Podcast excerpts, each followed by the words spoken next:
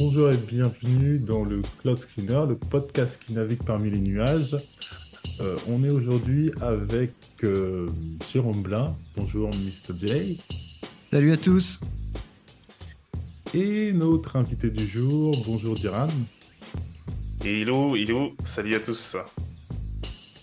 Et bien sûr, il y a moi-même, Anthony Monté, fondateur de Cloud Mercato, cabinet de recherche et conseil spécialisé dans l'analyse du cloud. Vous savez le truc, on allait le marché, on regarde tous les acteurs, les consommateurs, les intégrateurs, les fournisseurs, les solutions, les produits, les prices, etc. etc. Et aujourd'hui, on est là parce que j'ai envie de vous parler de quelqu'un que j'ai vu débarquer d'un petit peu nulle part et qui a proposé une grande valeur au public et d'ailleurs, j'ai l'impression que le public lui a très bien rendu. Il n'est pas fournisseur cloud, mais ce qu'il fait pour moi, c'est essentiel au marché et à mes yeux. Et euh, bah, euh, qu'est-ce qu'il fait? Grande question. Il est dans la quintessence du camer qu'il est. Tout simplement, il propose des formations pour les futurs et actuels techniciens. Toute une panoplie de savoirs et d'outils qui représentent la réalité du marché. Et je vous présente donc aujourd'hui Diran, notre formateur passionné. Bonjour Diran. salut, salut, salut Anthony. Et salut à toute l'audience. En tout cas, ils ne vont pas s'ennuyer dans cet épisode. Alors, juste avant de continuer et euh, de te demander une présentation, euh, le petit point argot, j'ai dit Camer. Euh, Camer, pour les Camerounais, c'est un argot qui veut dire Camerounais, tout simplement. Comme si je vous disais aussi euh, plus de 137, qui est l'indicatif téléphonique du Cameroun, qui représente donc le Cameroun. On va pas faire plein d'argot, vous inquiétez pas, pas de souci.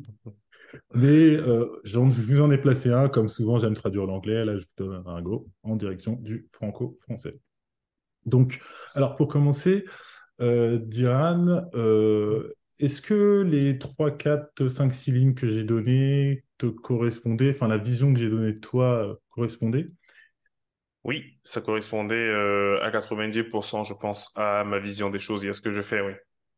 D'accord. Et donc, euh, bah, qu'est-ce que tu fais de la formation? Tu as un institut de formation? Comment ça se passe? En effet, c'est une vaste question. Donc, je fais déjà plusieurs choses. Euh, j'ai déjà eu, pour me présenter là, je profite comme ça, on va voir effectivement où est-ce que je vais arriver avec euh, ce que je fais actuellement. Euh, donc à la base, je suis ingénieur informaticien dans une école sans faire de publicité qui est Supinfo. et après mes études, en fait, j'ai commencé à être prestataire donc dans les ESN et je sentais qu'il y avait un manque en termes de, de, parcours professionnel et aussi en termes de choix de mission. En fait, je voulais voler de mes propres ailes, je me sentais un peu à l'étroit. Et à l'université, j'avais également commencé à donner certains cours et je commençais à me plaire effectivement dans ce contexte de formation euh, parce que ça me permettait, un, euh, de ne pas me faire chier avec les managers mais du coup, qui sont tout le temps en train de te donner des objectifs et tout. Non, je donne ma formation pendant deux jours et après, hop, ciao. Donc vraiment, j'avais l'esprit tranquille et aussi je pouvais choisir en fait mes missions. Donc en même temps, le freelancing m'attirait et euh, la formation également. Donc c'est comme ça qu'en parallèle de mon CDI, ben, je prenais des jours de congé pour aller donner des formations. Et après, je suis devenu donc formateur à temps plein dans le domaine de l'IT. Alors, il faut dire que j'ai d'abord commencé en tant que formateur dans le monde de l'administration système parce que je viens de cet écosystème-là. Euh, et du coup, voilà, j'ai commencé à donner cours dans les reconversions professionnelles dans les centres de formation, donc euh, via les programmes de Pôle emploi et tout le reste. Et je me suis rendu compte qu'il fait, il n'y avait pas suffisamment de formation dans les domaines vraiment innovants. Donc là, en l'occurrence, le cloud et le DevOps. C'est de là que j'ai décidé euh, de monter moi-même mon propre centre de formation, entre guillemets, pour pouvoir former les gens euh, dans ces métiers euh, assez novateurs et surtout avec une bonne pédagogie. L'une des choses qui m'a amené à créer mon propre centre de formation, ou mon propre institut, comme vous voulez, en fait, c'est quand je m'étais rendu compte que j'animais tellement bien les formations que souvent, en fait, on me mettait sur la touche. C'est fou, hein? Mais en réalité, c'est ça. Parce que les gens qui donnent souvent les formations, en fait, ce sont des professionnels d'entreprise qui viennent euh, simplement prendre leur argent et ils se barrent. Donc, ça veut dire que lorsque je venais, en fait, donner moi une formation, euh, je prenais le temps, la pédagogie, l'empathie, la stratégie, etc., etc. C'est des choses que j'expliquais. Et du coup, les apprenants, généralement, quand je passais, ils ne voulaient plus un autre formateur. Donc, ça posait un problème au centre de formation. Donc, je me suis rendu compte, en effet, que ce qui pose même souvent problème aux apprenants dans les formations, c'est pas forcément euh, le contenu qui peut être difficile, mais c'est plutôt la façon de transmettre. C'est pour ça, en effet, que moi, j'ai créé, du coup, mon institut à côté. Mais je continuais à animer des, des formations dans les centres de formation. Et par la suite, j'avais tellement de demandes de la part des centres de formation que j'ai également formé des consultants à moi, donc que j'ai embauchés pour aller donner en fait euh, donner des cours.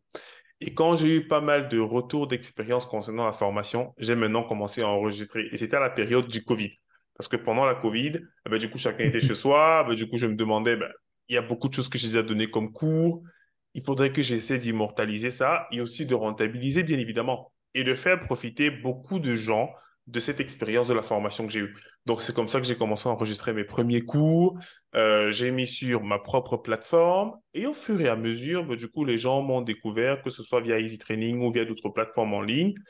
Et voilà, progressivement, j'ai continué dans la formation pendant peut-être trois ans et euh, j'ai également commencé à revenir dans le monde de la prestation, mais plus en tant que euh, freelance et plus en tant que salarié parce que voilà, je voulais quand même être libre de mes mouvements. Donc, j'ai quelques clients où j'opère en tant que cloud euh, euh, engineer et, DevOps, et euh, également les formations que je n'anime plus trop parce que j'ai maintenant une équipe de formateurs qui, anime les formations pour moi.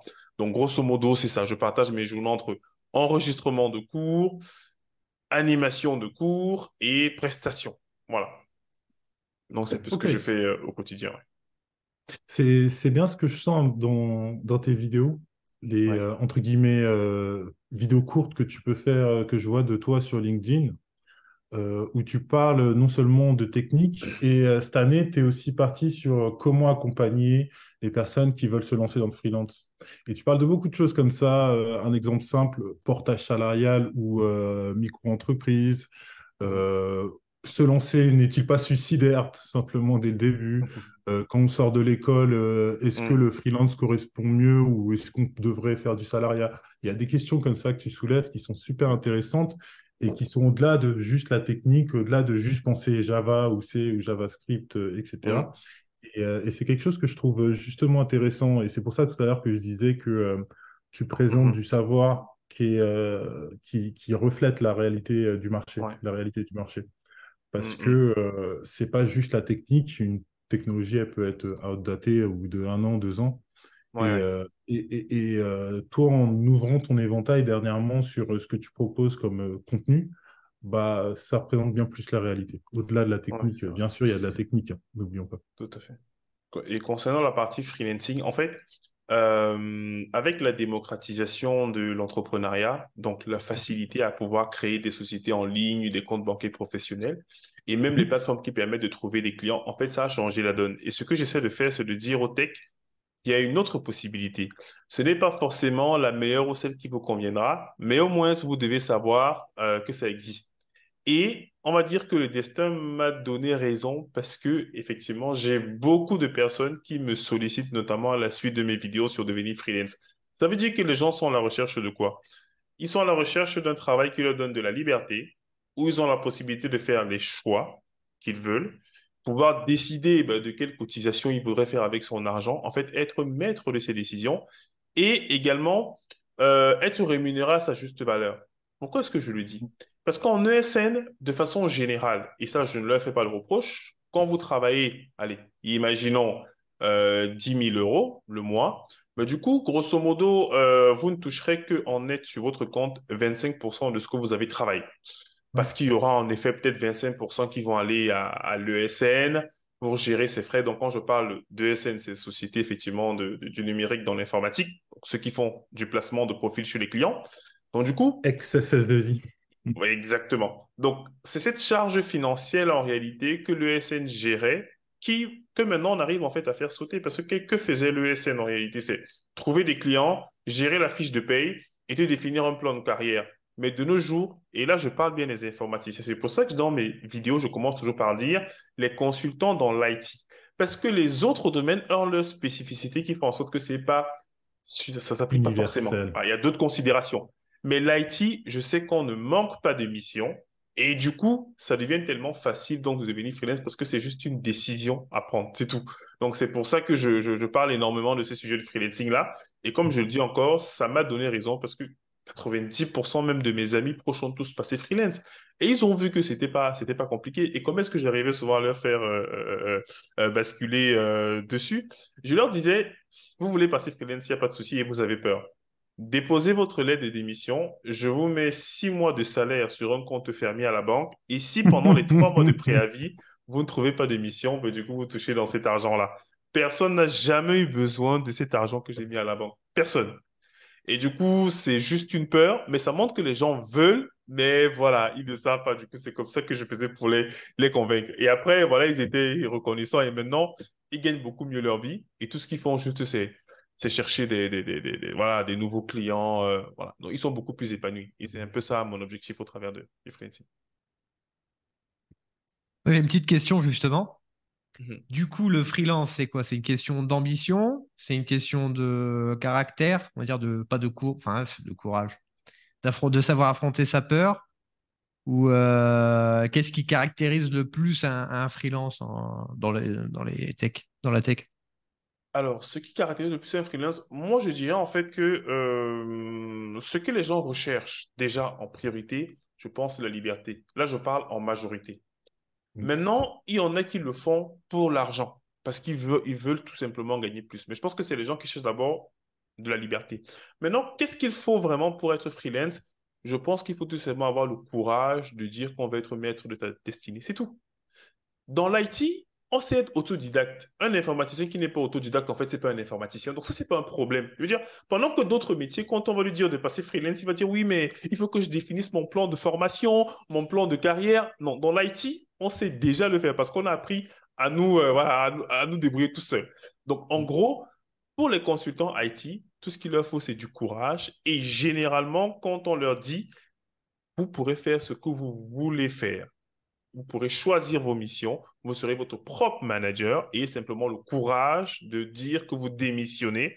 Mais du coup, c'est suffisant en fait euh, pour, se faire. Pour ceux qui ont trop peur, ben, du coup, ils passent plutôt en portage salarial, notamment euh, ce dont Anthony parlait tout à l'heure. Mais en gros, voilà, c'est ce qu'il ce faut, c'est essentiellement du courage. Parce que dans l'IT, ils ont la compétence. Ça, il n'y a pas de problème. Il y a un peu d'administratif à faire, mais même des plateformes en ligne le font de nos jours. Je vous dis, c'est devenu tellement facile. tu n'as même plus Tu as un client, tu cherches une boîte qui va te faire euh, la facturation. Euh, c'est automatisé. Mm. Exactement. Donc, c'est vraiment ça. C'est juste le courage. Et c'est pour ça que je disais que ça s'applique vraiment aux IT. Parce qu'il y a beaucoup de choses qu'ils comprennent vite. Ils comprennent vite les plateformes, ils savent utiliser. Donc, ce n'est plus ça le problème. C'est juste, mm. je trouve mon client. Voilà. Et ce que je dis souvent aux gens, lorsqu'on leur écrit sur LinkedIn, parce qu'on est systématiquement harcelé sur LinkedIn, je leur dis, mais du coup, quand on vous harcèle, dites juste que vous êtes freelance et vous allez voir la réaction. 10% des recruteurs vont vous dire OK, on va continuer le processus. Parce qu'il y a mm. beaucoup de gens, lorsqu'on met dans l'annonce CDI, en fait, ils disent Je ne suis pas intéressé. Mais il faut simplement répondre en disant Je suis freelance. Est-ce que ça vous intéresse? Est-ce que vous prenez les personnes avec ce statut-là? Et les gens sont généralement surpris quand on leur dit Il n'y a pas de souci, on peut effectivement vous prendre. Et à partir de là, voilà. Mais sauf que pour travailler avec les gens, je leur dis Je ne travaille pas si vous n'avez pas déposé votre lettre de démission. Voilà, ça, je suis catégorique dessus. Parce que ça ne sert à rien aucun client ne va accepter que tu prennes trois mois, à part si tu as une compétence qu'on n'a jamais vue. Et du coup, euh, je, connais très peu avec des compétences qu'on n'a jamais vues. Mais c'est juste le courage. Moi, je retournerai ta question, en fait, Jérôme. Euh, qu'est-ce qui fait que les gens resteraient en, en, salariat? Il y a deux choses pour moi. Il y a d'abord les banques. Parce que euh, quand tu vas avoir une banque en tant qu'entreprise ou en tant que freelance, euh, bah, tu n'existes pas. Alors que si tu as juste un bout de papier avec marqué CDI, d'un seul coup, hmm. tu es euh, un millionnaire pour eux. en tout cas, tu as un gars sûr d'un seul coup. Et la deuxième chose, c'est le pantoufling, tout simplement. Hmm, hmm. C'est aussi bien de rester dans ses pantoufles des fois et, de ne pas se poser des questions. Tu vois. Le confort, la sécurité. Hein. Et, ça rejoint ce que Diran disait ou être maître de ta destinée. Des fois, il y a des gens, ils mettent leur destinée dans les mains de quelqu'un d'autre et ça les gêne pas, c'est pas un problème. Et ils peuvent très bien vivre comme ça. Et euh, nombre de nos parents ont vécu comme ça et c'est pas un problème. C'est juste que si tu veux être maître et te dire, euh, comme moi, des fois, souvent le mercredi, je me dis, aujourd'hui, je ne travaille pas, bah, en, salariat, je pourrais pas trop.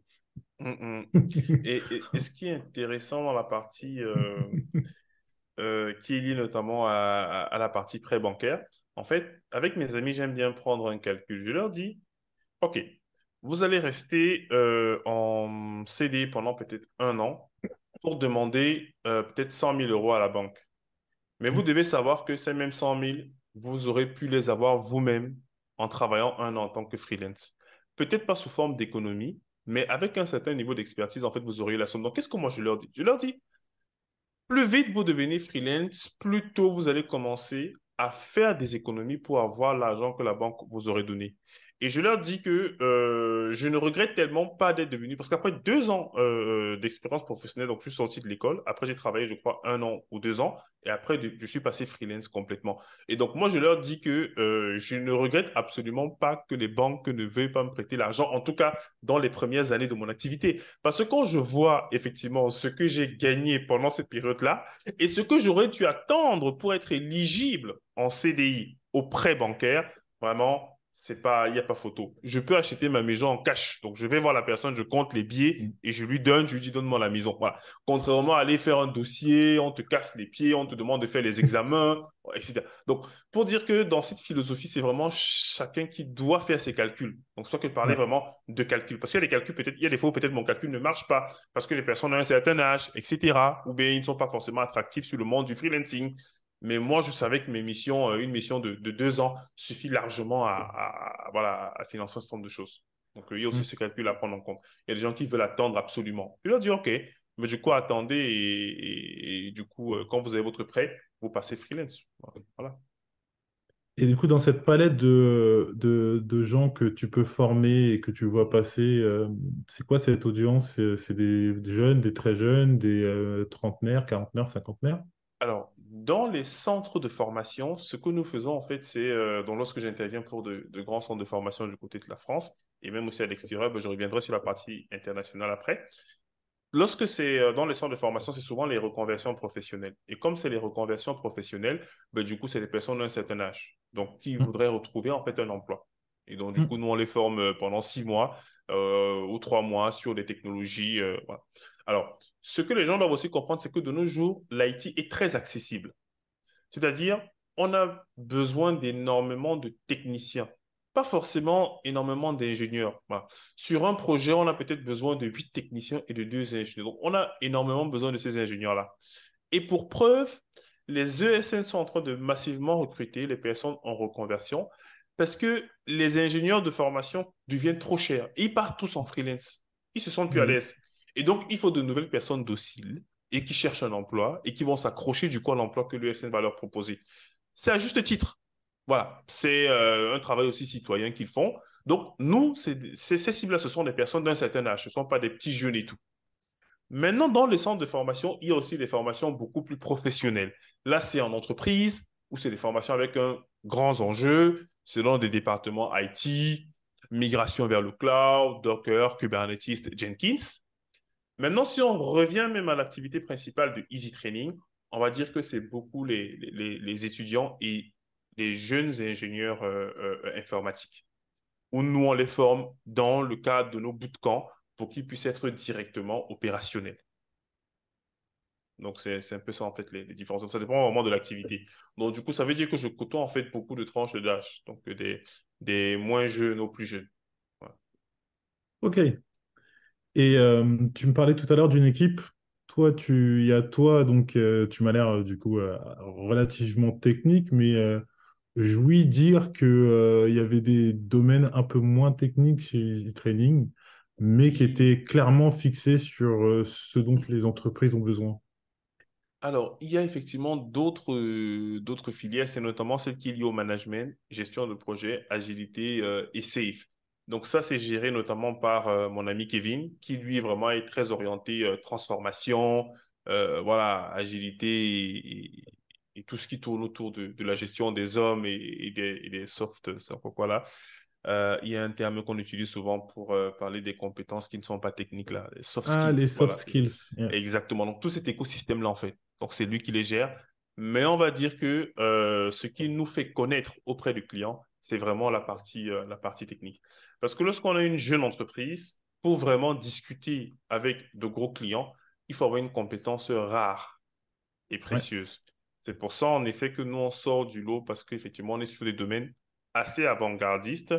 Et du coup, euh, la plupart des membres de l'équipe, c'est vraiment que des, des, des ingé cloud et DevOps. Donc, si on parle en effet de, de l'équipe, on a effectivement environ 10 personnes qui travaillent pour nous, avec à l'intérieur 3-4 prestataires. Donc, toujours des consultants, euh, on peut faire appel à eux pour des formations.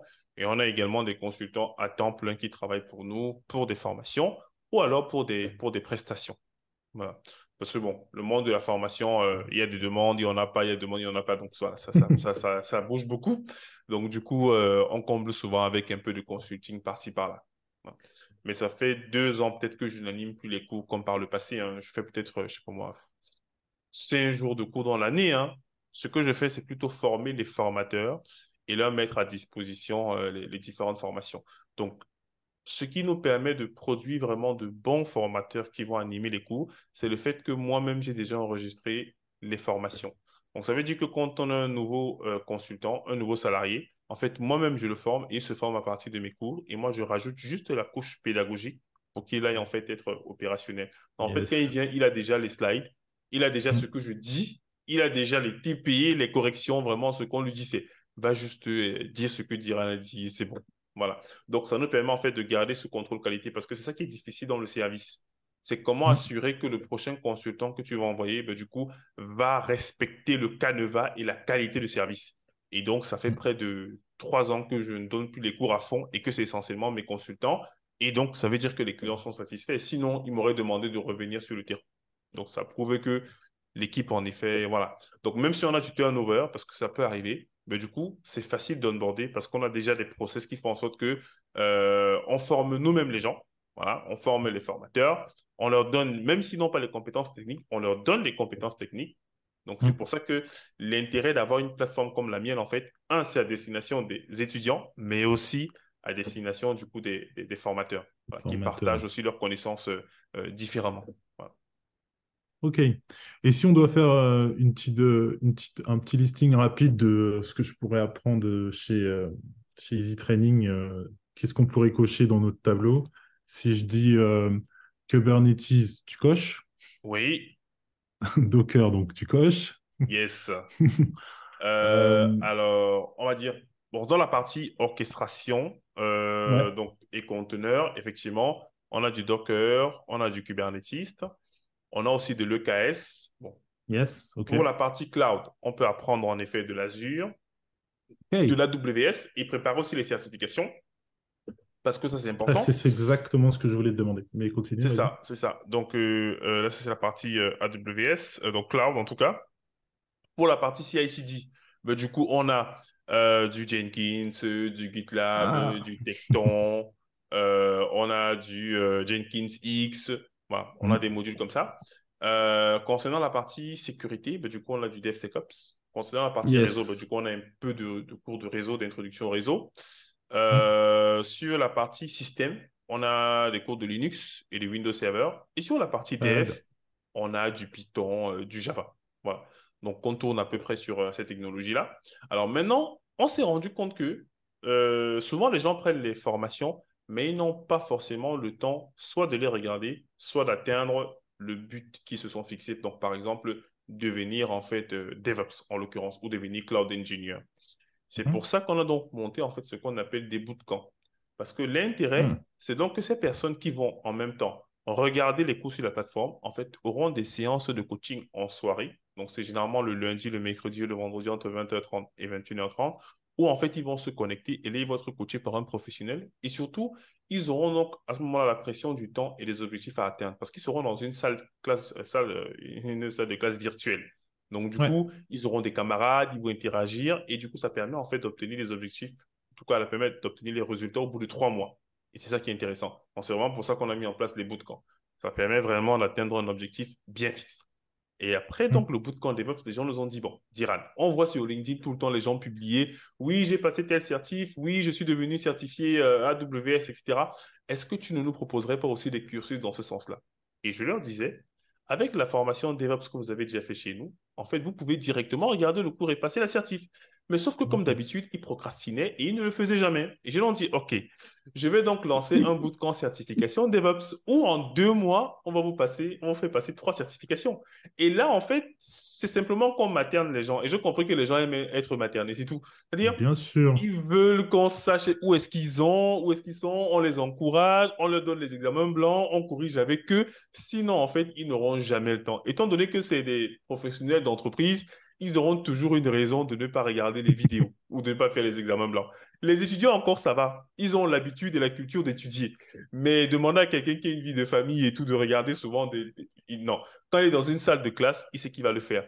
Et le problème, c'est qu'ils n'ont pas souvent le temps, en fait, d'aller se former en journée. Parce que c'est ça l'intérêt du bootcamp. Ouais.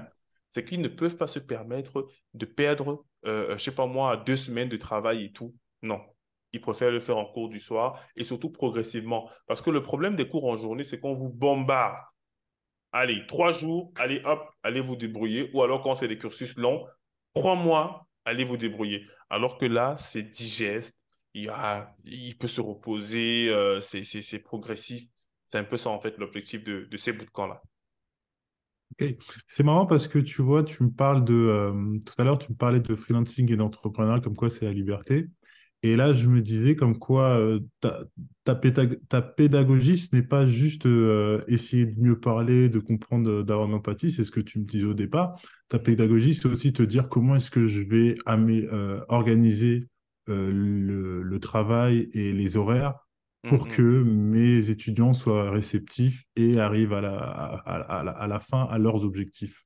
Tout à fait. tout à Et, fait. euh, et en fait, l'un est sans allé avec l'autre. ce qui me faisait mal, c'est que j'ai enregistré d'excellentes formations, bien sûr, sans vouloir me vanter, mais je veux dire, je connais la qualité de mes formations. Et je me rendais compte que les gens achetaient mes formations, mais ils ne les regardaient même pas. Je me suis dit, mais c'est quand même triste ça. Et du coup, avec le bootcamp, les gens maintenant sont obligés de regarder en fait les vidéos parce que le soir, on débriefe oui. ce qu'ils ont vu. Et je me rends donc compte que sur la plateforme, en fait, les cours, parce que j'ai plus d'une soixantaine de cours, les cours qui sont le plus regardés, en fait, il n'y en a que six. Et c'est les cours qui sont liés au bootcamp. Donc, en fait, les personnes qui regardent les formations, ce ne sont que ceux en fait qui sont dans les bootcamps. Mais Faut les engager, en fait, ouais. Exactement, mais sauf qu'il y y a plus d'une centaine de personnes qui ont les abonnements sur le site. C'est quand même fou. Mais les seules formations, c'est pour ça qu'on dit souvent la, la méthode je des 80-20, là, du coup, c'est vraiment ça en fait. Et, souvent, tu vois, j'ai enregistré des cours d'un tel niveau et tu vois, personne n'a jamais regardé. C'est. Des fois, ça me, ça me décourage. Je me dis, mais pourquoi est-ce que j'ai Super. fait ça? Il n'y a que six cours que j'avais même très mal enregistrés, qu'au final, les gens regardent parce que c'est dans le cadre du bootcamp. Mais on essaiera de faire des cours beaucoup plus avancés par la suite. Le problème, c'est qu'il y a trop de personnes qui n'ont pas encore le niveau nécessaire pour faire des cours assez, en tout cas pour suivre ces cours complexes-là. J'ai fait un cours sur Ansible avancé, j'ai fait un cours sur Kubernetes euh, CKS, j'ai fait un cours sur euh, euh, Tekton ou Jenkins X, SRE, et en fait, c'est les cours que je me rends compte que personne n'a touché. Et c'est souvent après trois ans que quelqu'un vient me dire, en fait, Diran, j'ai vu que tu avais un cours qui est sur euh, euh, Tekton. Je dis, mais, mais mec, j'ai ça depuis trois ans. C'est pas maintenant que tu écoutes à dire, je l'ai, je l'ai depuis. Et du coup, tu vas enregistrer des cours depuis longtemps. Sauf que quand ils veulent le faire, après trois ans, le cours est obsolète. Ouais, ouais, Parce que les technologies évoluent extrêmement. Ça, je ne t'apprends rien, mais ça évolue extrêmement vite. Du coup, il faut que j'assure le support du cours. Bref, c'est c'est souvent. Mais le bootcamp, c'est donc mieux. Parce qu'en même temps, ça fait en sorte qu'il y ait des gens vraiment qui suivent le cours. Et s'il y a des manquements dans le cours, des choses qui ne fonctionnent plus et à corriger, ben, du coup, on met directement à jour en fait dans le cours. Donc souvent, j'ai des cours en fait qui deviennent obsolètes et je ne le sais même pas. Parce que, et je me rends compte de ça, parce que c'est quand on donne ça en entreprise, parce qu'en fait, c'est les mêmes cours qu'on donne en fait en entreprise. hein. Quand on m'appelle pour me dire Mm. euh, on a besoin d'un formateur qui va donner cours d'Ansible, en fait, c'est ce même cours qu'il prend. Et si le formateur ne fait pas attention de rejouer les TP, ben, du coup, généralement, c'est le spectacle chez le client. hein. Il m'appelle en cascade, euh, dira ça ne lance plus le playbook et tout, ou bien le code Terraform n'est plus à jour. Je dis, mais tu n'as pas retesté avant? Voilà, c'est un peu ça. D'accord. Et euh, bah, en fait, ton audience, euh, j'entends qu'elle est majoritairement en ligne. Est-ce que tu donnes, euh, enfin, est-ce que ton institut donne des cours en présentiel? Est-ce que, euh, et si c'est en présentiel, est-ce que c'est dans quelle région? En France, en Belgique, Mhm. en, Afrique? Alors, je n'ai pas voulu créer en fait un centre de formation à part entière, notamment parce que ce n'est pas notre cœur de métier. Ça, ça ne nous Mhm. intéresse pas fondamentalement. Parce qu'en France particulièrement, le centre de formation nécessite énormément de gestion, énormément Ouais, ouais, d'administratif. ouais, ouais. Et donc, nous, on a essayé de faire le ratio et on s'est dit, nous, on préfère être un fournisseur d'excellents formateurs, un peu comme les ESN, Eh oui. par exemple, euh, ben, Capgemini ou Sogeti ou euh, Atos. Ben, du coup, ce ne sont pas des entreprises qui font, par exemple, dans le BTP, mais Mhm. ils fournissent des consultants aux entreprises du BTP. Donc, pour dire que nous, effectivement, on se, on se positionne comme des, des- des- voilà, Euh, une entreprise qui fournit des consultants, en tout cas des formateurs, au centre de formation. Centre de formation qui, eux, n'ont pas forcément le temps de maintenir à jour le niveau de leurs formateurs, de suivre la pédagogie, de les évaluer, etc. Ben, du coup, c'est un peu à nous qu'elle délègue en fait ce travail-là. Et l'intérêt donc de ça, c'est que je n'entre pas en conflit avec ces gros centres de formation. Parce que quand Mm. on donne cours en fait dans les entreprises, en réalité, on passe toujours par ces grands centres-là. C'est un peu comme avec les ESN. Quand tu vas chez un client, en fait, tu viens de l'un des grands. Même si tu ne le sais pas, en fait, c'est l'un de ces grands, de ces, de ces gros ESN-là qui t'envoie là-bas. Donc, moi, pour ne pas, en réalité, faire une ESN et concurrencer les Capgemini et Atos, je préfère plutôt être un fournisseur de, euh, de, de, de, de profils, en réalité, pour ces, pour ces centres de formation-là. Donc, moi, j'envoie des, des, des, des consultants et ça me permet donc de travailler avec autant de centres de formation que je veux. Mm. Tu vois ce que je veux dire? Parce que si moi, je deviens concurrent des centres de formation, en fait, je ne peux plus me permettre de travailler avec certains gros clients, par exemple. Parce que Oui. là-bas, en fait, ce sont des contrats exclusifs avec des centres de formation. Et Oui. du coup, si j'entre en conflit avec eux, je ne vais jamais gagner. Donc, ma stratégie, c'est fournir des consultants à tous les centres de formation. C'est un peu, un peu ça. Et donc, moi-même, ne pas être un centre de formation. Donc, je vois Parce que C'est mon cœur de métier, donc je préfère donner des cours que me... Voilà. Exactement. Je me disais les deux choses, comme quoi euh, bah, tu te concentres sur euh, ce que tu fais au mieux et tu veux pas te poser les questions de tout l'administratif, euh, notamment en France, où oui, dès que Mm, tu fais un mm. institut de formation, c'est tout un truc. Et rentrer dans un, dans un marché parce que tu sais faire plutôt que par tout un administratif et un réseautage, autant montrer ton talent en fait.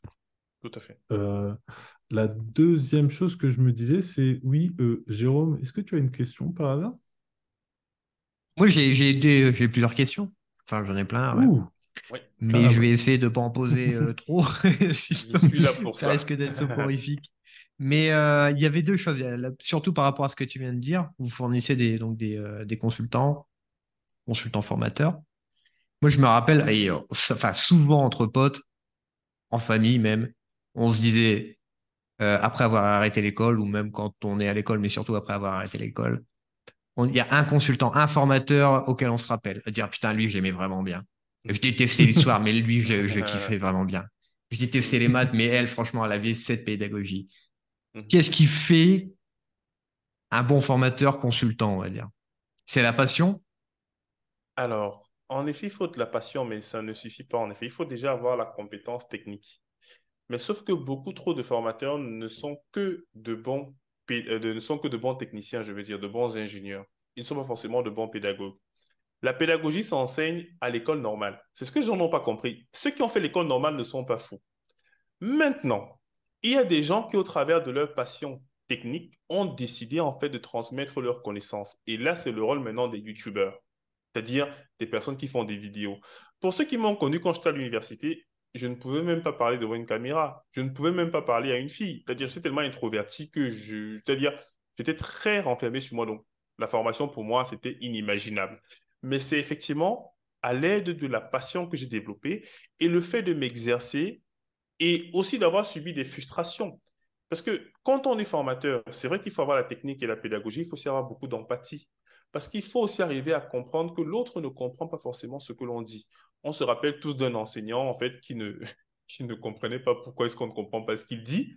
Mais en effet, notamment pour les reconversions professionnelles, la qualité technique n'est même pas ce qui prime le plus quand on est formateur dans ces reconversions professionnelles. C'est les personnes qui ont un blocage, ils n'ont pas trouvé un emploi depuis. Donc, l'approche peut différer en fonction du public. Pour le cas des reconversions, c'est plus l'empathie qui fonctionne, les analogies dans la vie courante, parce que c'est les personnes qui ont souvent un certain âge. Maintenant, quand c'est les professionnels, ils font en même temps la pédagogie, mais surtout beaucoup de, beaucoup de technicité. Voilà. Ouais. Mais pour moi, la pédagogie, c'est quelque chose qui se travaille au quotidien. Et euh, j'avoue qu'au début, j'étais un très, très mauvais formateur. Mais au bout de la cinquantième fois que je donne une formation, en fait, il y a des questions que je connais déjà. Du coup, quand je parle, en fait, j'aligne tellement de- d'exemples que les apprenants n'ont plus de questions. Et c'est ce qui se passe souvent dans mes formations, en fait. Et c'est pour ça donc que quand j'enregistre en fait une formation, c'est pour ça que je dis qu'elle est excellente. Parce que les gens ne me posent pas de questions dans les commentaires dans mes cours. Jamais. Parce que j'ai déjà eu tellement de questions que je les anticipe dans les enregistrements. Hmm. C'est ça. C'est ça. C'est ça. Ok. et euh, justement, genre, je rebondis par rapport à ça, c'est que tout à l'heure, tu disais que, et c'est vrai, c'est avéré, euh, ça l'est d'autant plus vrai depuis un an, on va dire, que les technologies évoluent extrêmement vite. Du coup, ben, les formations en technologie, euh, dans les technologies, évoluent extrêmement vite. Alors, comment on gère tout ça? Est-ce que c'est vraiment de la veille euh, quotidienne Comment ça se passe? Alors, c'est effectivement lié aussi à la veille quotidienne. Hein. La chance qu'on a aussi, c'est que souvent, certains cours, en fait, ce sont des cours d'initiation. Et les cours d'initiation, souvent, ça ne change pas beaucoup. L'introduction à Docker n'a jamais changé, à Kubernetes. C'est quand on va souvent sur des cours un peu plus pointus que là, si le formateur ne se remet pas à jour la veille de la formation, il est mort. Donc, il y a mhm. par exemple des formations où on m'appelle, je dis non, merci, je, ne peux pas. Parce que le travail de mise à jour que ça va me demander est, beaucoup trop, est beaucoup trop lourd. Mais oui, dans l'informatique, c'est passionnant. Euh, comme ça évolue vite, ça veut dire que les entreprises sont prêtes à mettre du budget mais ça demande beaucoup de travail, vraiment beaucoup de travail. Et c'est même pour ça que je donne plus beaucoup de, de, formation moi directement et que je préfère embaucher des gens qui, eux, vont se former parce que moi, je leur dis souvent que j'ai déjà tellement fait ça que j'ai plus de force. Donc, je préfère prendre des gens qui, eux, vont effectivement euh, suivre l'évolution et voilà, ils iront donner. Mais oui, il faut, il faut énormément se, se, maintenir à jour. J'ai au moins cinq plateformes en ligne où je, où je, où je me forme. Je peux même les citer là, comme ça, ça pourra donner des idées aux gens. Il y a les éditions ENI. Bon, là, c'est pour la partie française.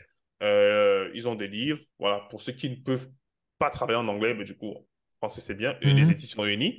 Euh, il y a, comment s'appelle Orioli. Pour ceux qui euh, comprennent aussi l'anglais et peuvent lire, pour moi, c'est le must en termes vraiment de, de, de, quoi, de documentation actualisée. Vraiment, ils sont très, très forts.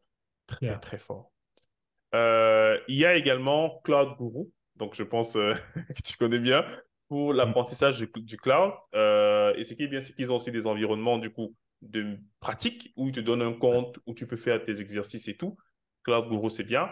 Euh, il y a aussi Code Cloud qui est un concurrent, mais du côté anglophone, qui est aussi très, très bien. Mais voilà, c'est des plateformes comme ça que moi, je recommande aux gens pour vraiment euh, rester à jour. Bon, peut-être dans les commentaires, les gens vont mettre LinkedIn Learning. Vraiment, j'ai rien contre LinkedIn. Mais en termes de, de, voilà, de, contenu frais et consistant, je pense que eux, c'est plus des introductions. C'est pour ça que souvent, je, je ne les cite pas trop. Ok, ok. Yes, hmm, yes. Je, je, suis bien urbain, Jérôme. Mes deux questions euh, sont suffisantes pour le moment. oui, merci. Alors, euh, et du coup, euh, je voyais aussi euh, pas mal ton travail à l'international. Est-ce que tu peux m'en parler de ça? Yes. Alors, avec notamment les réseaux sociaux, et j'étais très surpris en tout cas de la force des réseaux sociaux. Mhm. j'ai été appelé par certaines entreprises. Pourtant, dans ces pays-là, il y a des entreprises qui font la formation et souvent, il y a même des entreprises qui ont l'exclusivité. Donc, je vais parler par exemple d'une multinationale qui fait dans la télécom en Côte d'Ivoire, et ben, du coup, ils ont déjà des contrats avec des groupes français pour faire des formations. Mais à ma grande mm. surprise, certains de leurs salariés ont dit on veut le gars de YouTube. on le veut ou on ne fait pas la formation. Donc, ce qui fait qu'on a été appelé souvent dans certains pays. Euh, on a aussi animé des formations du coup en Suisse euh, et du coup euh, en Afrique. Et du coup, ça s'est très très bien passé. Toujours autour du cloud en fait et du DevOps. Souvent, on fait un peu de consulting quand ça peut être nécessaire. Mais nos formations comme le bootcamp DevOps, qui est effectivement l'un des plus célèbres, où on est à la 15e promotion, on a des gens de partout. Vraiment de partout, partout. Comme c'est en ligne, on a des personnes du Canada, des États-Unis, euh, de la Suisse, de Belgique, de l'Italie, vraiment de partout. Et c'est ça la force du numérique. Et c'est aussi lié à la force des réseaux sociaux, je pense. L'un des éléments qui m'a également propulsé, c'est, euh, je pense, Udemy. Parce qu'il y a beaucoup de gens, je ne voulais pas mettre mes cours à la base sur Udemy parce qu'ils rémunèrent mal les formateurs. Mais je me suis rendu compte que ça peut plutôt être un produit d'appel pour que les gens viennent ensuite prendre les bootcamps. Quand je me suis rendu compte qu'il y a une, deux, trois personnes qui sont venues prendre des bootcamps chez moi après avoir suivi mes cours sur Udemy, mais j'ai mis beaucoup plus de cours sur Udemy du coup. Voilà. Ah, Donc, ça aussi, ça m'a, ça m'a beaucoup fait connaître. Parce que quand vous avez des cours euh, qui sont best-sellers ou meilleurs ventes, parce que ça, c'est le cas de la plupart de mes formations, ça veut dire que les gens apprécient. Et du coup, certains mm. centres de formation même me contactent ou d'entreprises parce qu'ils euh, ils ont vu que mes formations passent bien.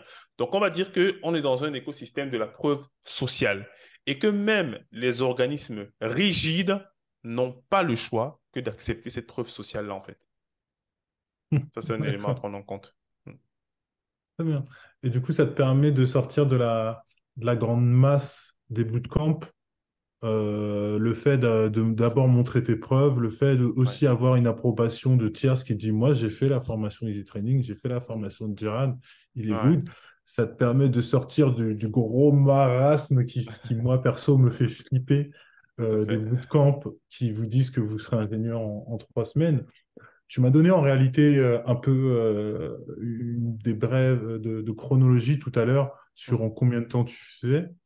Euh, six mois pour ce que tu me disais tout à l'heure, je ne me rappelle plus exactement, mais ça me semblait relativement correct de prendre quelqu'un qui connaît juste un clavier, une souris, un écran et lui dire bon, tu vas arriver à faire quelque chose, tu vas arriver à un objectif, je vais te suivre pour faire tout ça. Ça me paraît relativement correct contrairement à d'autres bootcamps qui peuvent prendre bah, euh, six semaines plutôt que six mois pour vous dire on va vous apprendre Angular ou, ou à être DevOps. C'est vrai que c'est lourd, hein. c'est lourd. Euh, il donne tout à la fois et c'est vrai que c'est pas très digeste, c'est ce, ce, genre de bootcamp. Alors, maintenant, souvent, notre cible, ce sont souvent des personnes de l'IT. Là, je parle de mmh. Easy Training en lui-même. Donc, dans nos mmh bootcamps, par exemple, c'est des personnes qui ont déjà un niveau minimal. Non, on ne fait mhm. pas les reconversions à l'intérieur même de Easy Training. Non. Quand on anime des reconversions, c'est dans les centres de formation. Et voilà, nous, on donne des cours et tout. Mais à l'intérieur de Easy Training, euh, vraiment, nos bootcamps, c'est pour des personnes qui, qui connaissent déjà l'IT. Ouais. Parce qu'en cours du soir, c'est difficile de donner tout le contenu qu'il faut revenir sur les bases. Non, on n'a pas de temps, en fait. On n'a pas, pas suffisamment de temps.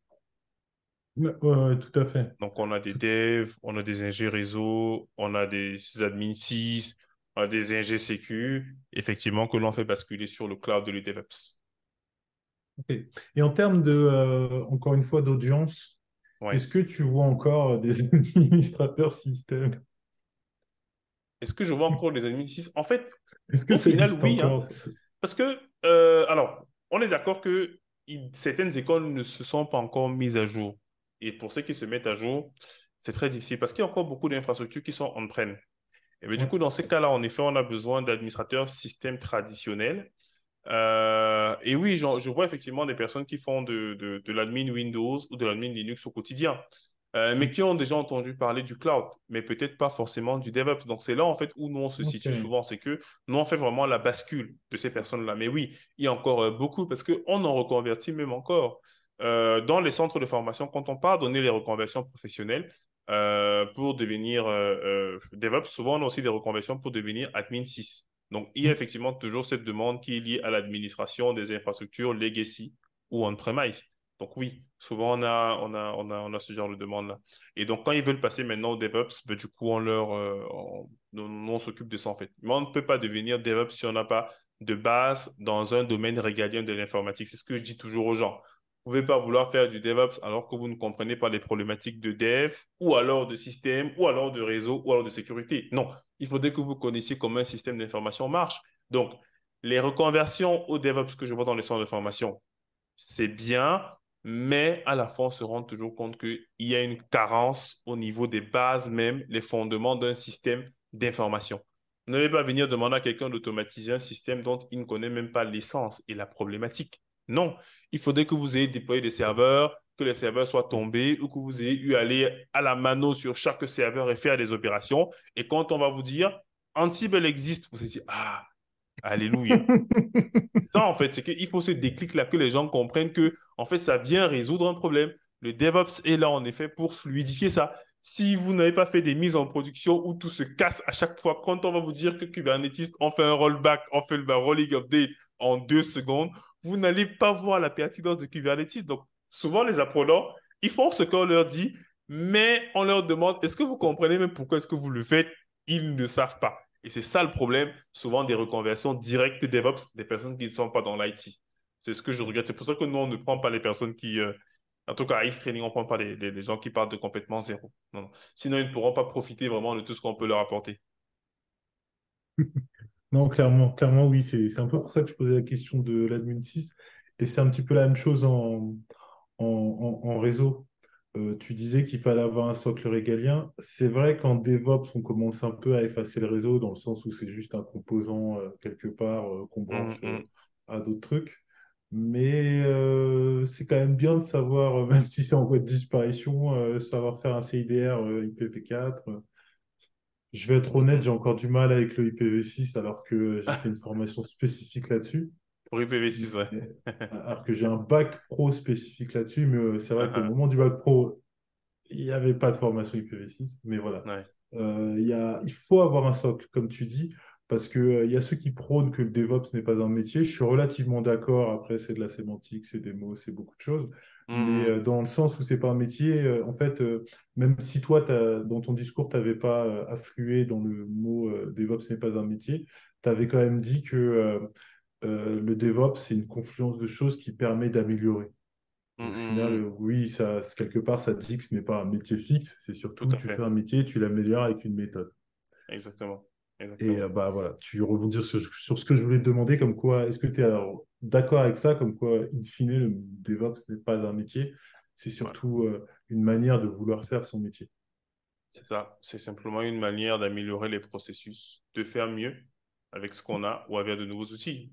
Et en fait, souvent, c'est une suite logique. Hein. C'est pour ça que les, les, les, gens, en fait, ne comprennent pas souvent. En fait, ils faisaient déjà du DevOps depuis.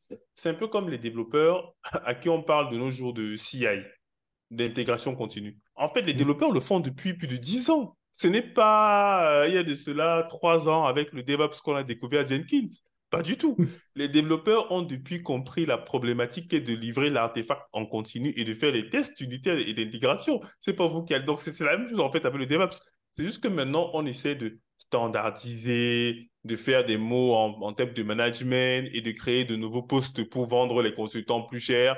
Mais voilà, c'est essentiellement ça. Mais sinon, il y a les gens qui le font depuis. Il y, il y en a même qui font du DevOps et qui ne savaient même pas que c'est ça. Mais c'est-à-dire, euh, il, maîtrise super bien tous les outils, mais il ne savait pas que c'était du DevOps. Mais parce que pour lui, ça restait logique et c'est l'évolution naturelle des choses. Mais ouais, c'est pas, pas un métier. Mais bon, vu que ça fait vendre moi, je suis avant tout un capitaliste, hein, donc euh, voilà. c'est ça, c'est ça. Et en même temps, les commerciales ne nous épargnent pas, hein, parce que quand les, les, jeunes recrues là reçoivent des annonces, ben, on veut un ingénieur DevOps. Du coup, comment nous, formateurs, on fait? On est obligé de leur dire que c'est, en tout cas, on est obligé de dire qu'il y a aussi un métier qui s'appelle DevOps, au-delà de tout. Mais si on mm. leur dit effectivement que euh, voilà, il n'y a pas de métier qui s'appelle DevOps, mais ils seront un peu confus quand on va leur dire qu'on veut un ingénieur DevOps. Donc, nous, on s'aligne un peu aussi euh, voilà, au, à l'industrie. On n'a pas le choix. Clairement, clairement, clairement. Oui, c'est exactement ça. Euh, est-ce que tu as euh, une question sur les terminologies, Jérôme, ou, sur d'autres brèves de DevOps? Alors, il y a plusieurs trucs. Déjà, enfin, j'avais dans, mes questions, on va dire, plus académiques par rapport à celles que j'ai postées juste avant, en, ce qui mmh. concerne les terminologies et tout ça, et euh, le, métier de DevOps, quel est, on va dire, l'obstacle le plus fréquent ou le plus courant quand on veut être euh, euh, DevOps, par exemple? Alors, bonne question. L'obstacle vient généralement de ceux qui ont la base opérationnelle, donc ceux qui viennent du monde du système. Alors, je m'explique.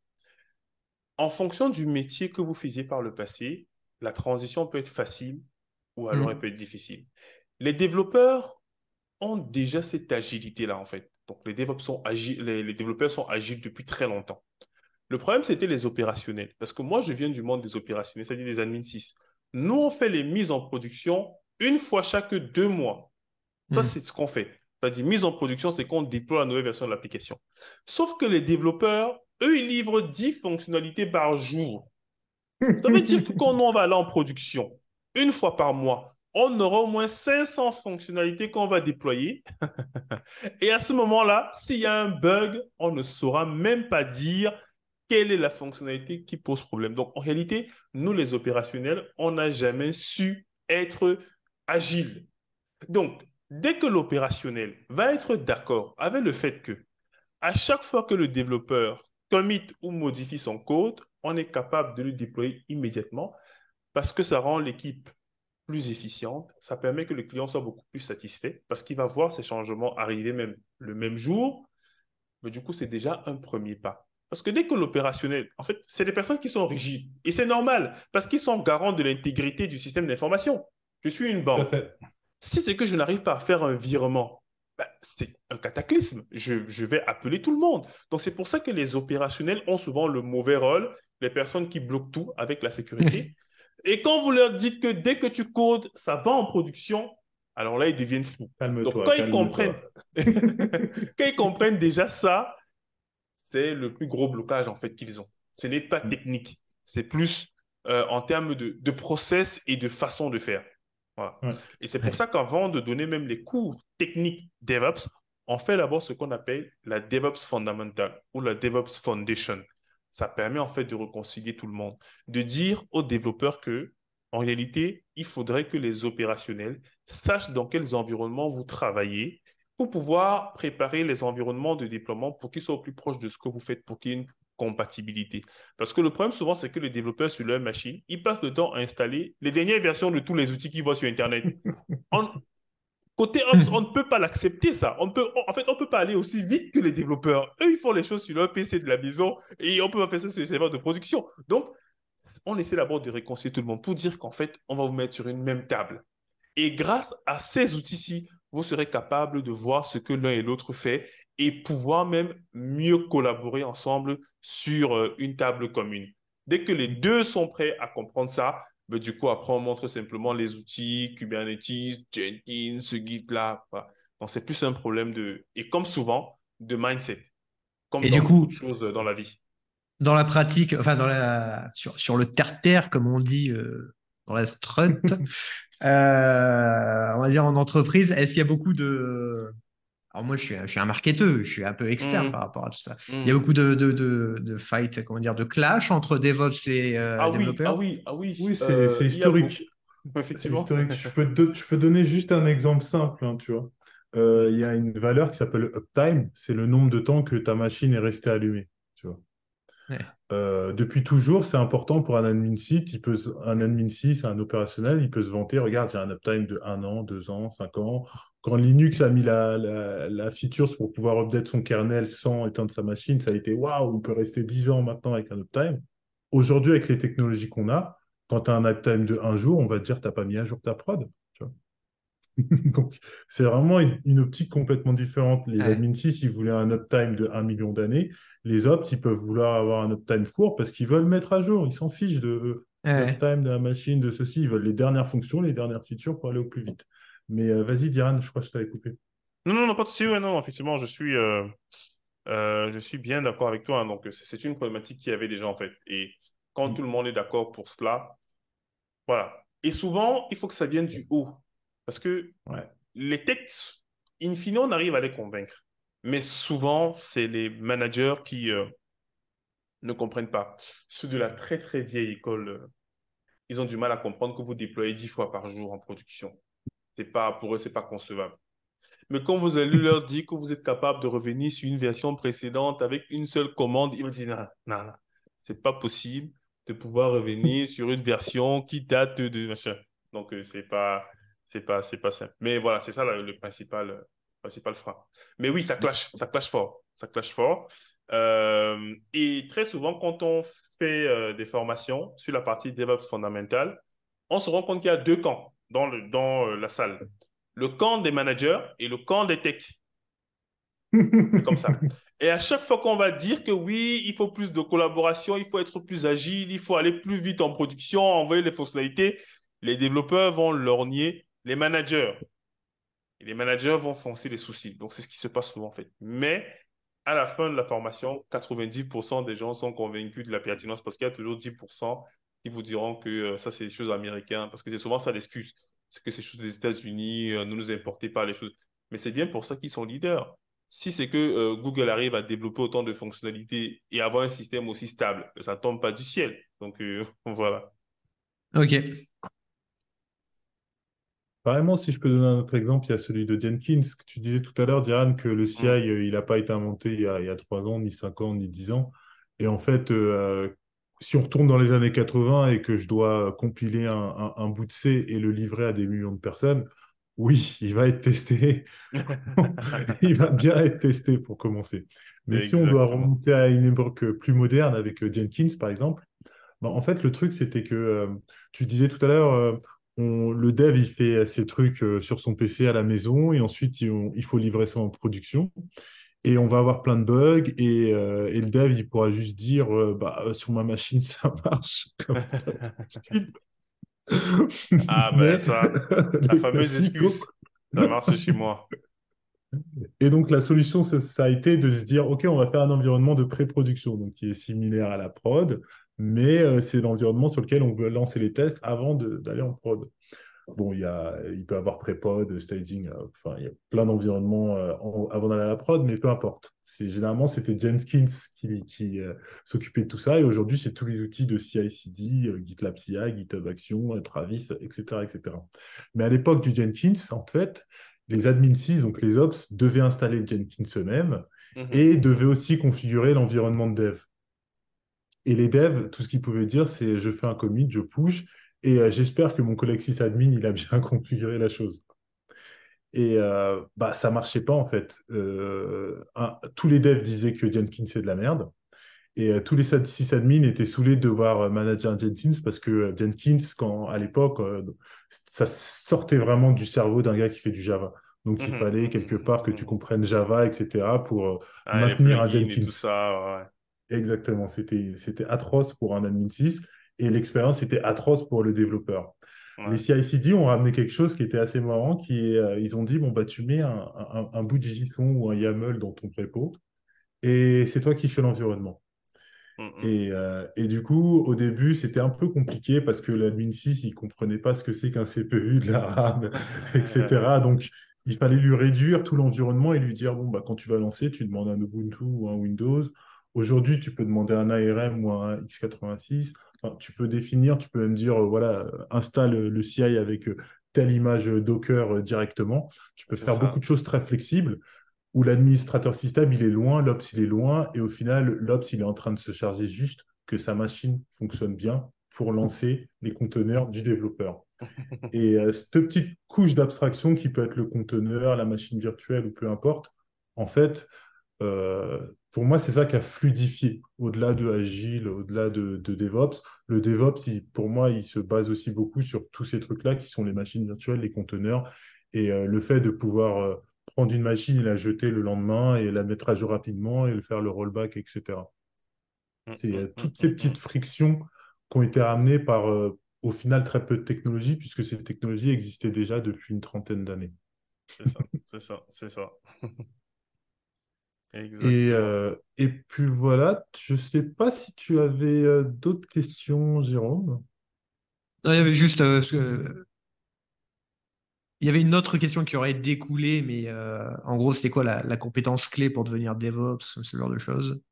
Mais en gros, c'est tout ça, c'est une question d'adaptabilité. Je ne sais pas si ça se dit en France. Ouais, c'est ça. D'adaptation. Tout le monde doit s'adapter aux autres, quoi, en gros. Mm, mm. simplement. Ouais, et si je devais inventer un mot, je dirais autodidactisme. autodidactisme, ok. je dirais ça aussi. Je ne sais pas si tu es d'accord avec moi, Diane, mais euh, le fait d'être autodidacte t'ouvre tellement plus de portes, en fait. Et euh, quand tu vas à une formation, parce que bien sûr, les gens ont besoin de formation, même les autodidactes, mais ça te, ça te permet d'affûter tellement ta lame euh, une fois que tu as appris les choses par toi-même. Comme tu disais, hein, tu, préfères délivrer des formations à des gens qui ont déjà vu la, chose, qui comprennent déjà un petit peu euh, la chose, plutôt que euh, quelqu'un qui est en conversion, parce que euh, ça apporte tellement de choses quand tu es autodidacte une formation Ah, mais surtout que les outils évoluent tellement vite que si vous n'êtes pas autodidacte, très très vite, vous allez être obsolète. Hein. Avec les versions de Kubernetes, je ne sais pas comment est-ce qu'ils font ils en sortent tellement. Et les objets, alors, moi, j'ai perdu le rythme. Donc, pour dire que, mm. voilà, c'est pas évident. Il faut vraiment avoir des systèmes de veille technologique. C'est pour ça que je disais, en fait, que cette liberté a un coût. Le fait qu'on dise que quand tu fais l'informatique, ben, du coup, tu ne manques pas d'emploi, etc., etc., ça a en fait un coût, une contrepartie, qui est donc celle-là, en fait, que nous payons. Parce qu'il y en a qui sont dans des métiers, peut-être qui ne rémunèrent pas énormément, mais qui auront le même emploi toute leur vie, n'auront pas de problème. Mais sauf que nous, on n'en manquera pas aussi et on est bien payé, sauf qu'il y a un coût. Il y a un coût à mm. payer. Donc voilà, c'est celui-là. C'est celui de la veille technologique. C'est très vrai. Euh, si je devais prendre un, mot de la fin avant de te laisser, Diran, d'abord, je te demanderais euh, si je veux bah, me former, comment est-ce que je fais? J'appelle Anthony qui t'appelle ou euh, te trouver sur YouTube sur Alors, euh, pour se former, bon, tout dépend des gens en quoi. Si c'est pour se former en DevOps ou en cloud, bah, direction easytraining.fr. Bah, dessus, vous avez la possibilité de vous former soit en autodidacte, donc en suivant un de nos parcours, euh, soit DevOps, soit Data, soit Cloud Engineer, en toute autonomie, où on a déjà classé les modules à suivre. Ou alors, pour ceux qui ont besoin plutôt d'accompagnement, d'être suivis, pour être sûr qu'ils ont atteint leur objectif, ben, du coup, il y a les bootcamps. Voilà. Et s'ils veulent plus d'informations, euh, contact EasyTraining. Ou alors, il y a un, chat directement sur le site où ils peuvent, où ils peuvent écrire. Voilà. Euh, donc, on on s'est rendu compte, en tout cas, que la notion de parcours était beaucoup plus intéressant euh, que d'avoir un catalogue de 100 formations où les gens ne savent même pas par quoi débuter. Mais du coup, dans l'onglet parcours, on met directement les, différents parcours que les gens doivent suivre pour partir de, des zéros à atteindre leur objectif. Voilà, voilà. Toujours la petite cerise de pédagogie. Et du coup, ils peuvent toujours nous retrouver sur les différents réseaux sociaux. Donc, on est sur euh, YouTube. Ils peuvent voir notre pédagogie, du coup, sur YouTube, parce qu'il y a déjà quelques cours dessus. Ils peuvent aussi nous retrouver sur euh, LinkedIn. Voilà. Euh, sur TikTok, sur Instagram. Bon, ça, c'est pas trop moi qui gère, mais bon, voilà. On a besoin de toucher tout le monde. Voilà, voilà. Ok, très bien. Bah, euh, je te remercie pour cette heure passée avec nous, vraiment pour toutes les informations que tu nous as données. Pour moi, la formation, c'est vraiment quelque chose d'essentiel et euh, bah, tu nous as enlevé euh, pas mal de mysticisme sur tout ça. Merci à toi, Diane. Merci pour l'invitation et sûrement à bientôt. yes, yes, yes, je pense aussi. Merci à toi aussi, Jérôme, pour euh, bah, euh, tes superbes questions, euh, je dirais, exotiques. Et bah, merci aussi à vous tous d'avoir écouté et à une prochaine fois.